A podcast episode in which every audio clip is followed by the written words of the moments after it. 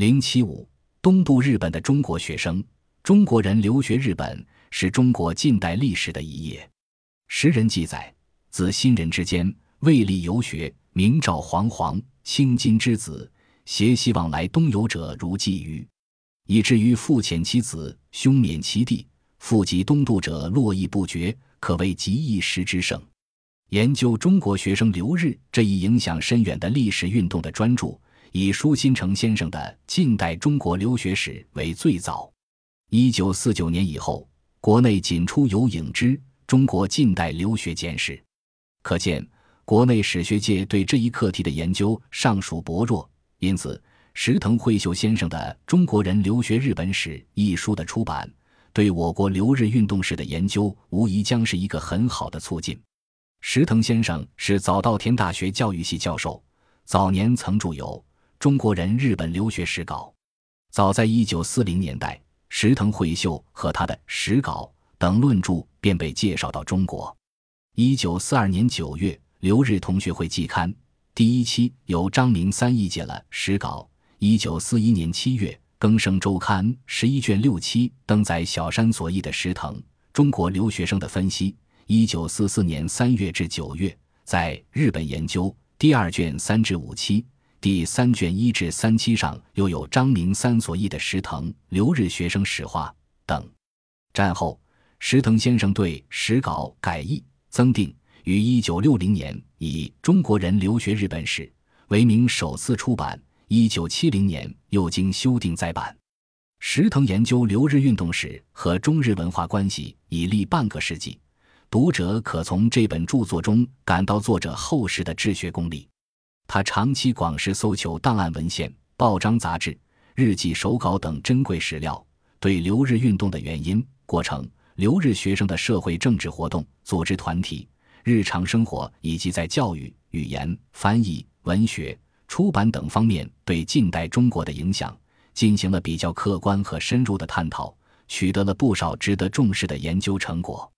石藤惠秀是一位严肃的学者，在这本书中，他尊重历史，并不隐晦日本侵略中国的罪行，慎重评价在这次中日文化大交流中日本所处的地位，笔端时常流溢出对中国人民不屈的民族精神的深情赞美。这本著作具有以下几个显著的特点：第一，重视思想文化的研究。辛丑条约之后，中国国势日促。清廷统治摇摇欲坠，被迫改弦更张，实行变法，欲令废科举、办学堂、遣留学、出洋学成、分授举人、进士等。科举入仕以为骄梦，原先以科举老路为宦达之途的学子们，便转世留学为终南捷径，利禄之阶，争相往复。然而，也有很大一批留学生是抱着寻求救国救民真理之目的踏上东渡里程的，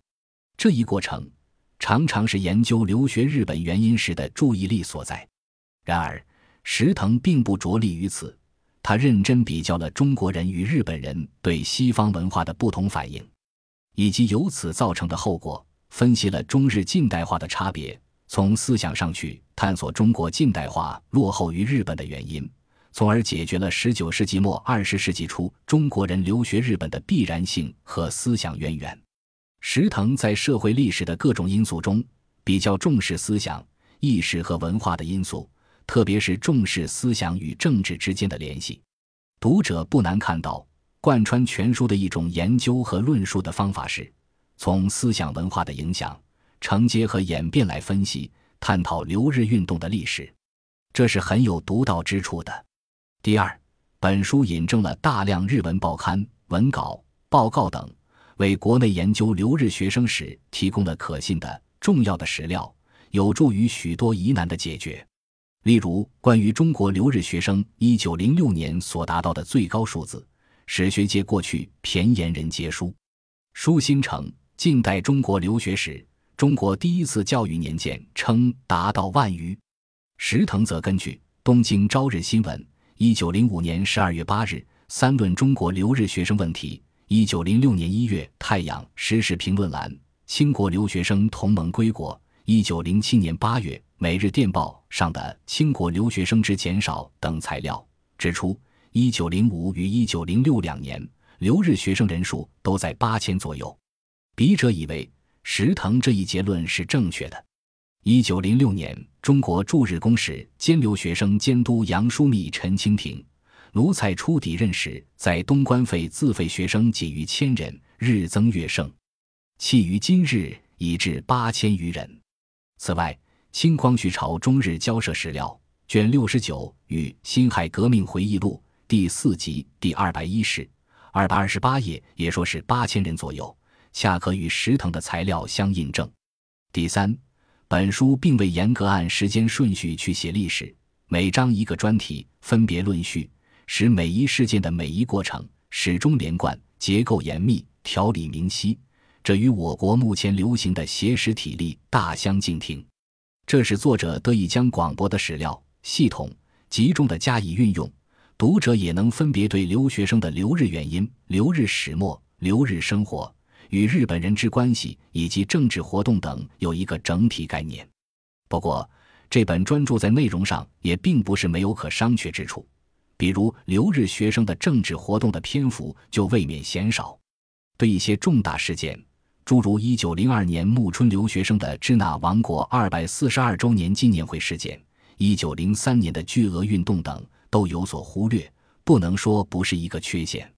特别是1903年的巨额运动。是留学生从爱国迈向革命的转折点，轰轰烈烈，惊动中外，是值得大书特书的。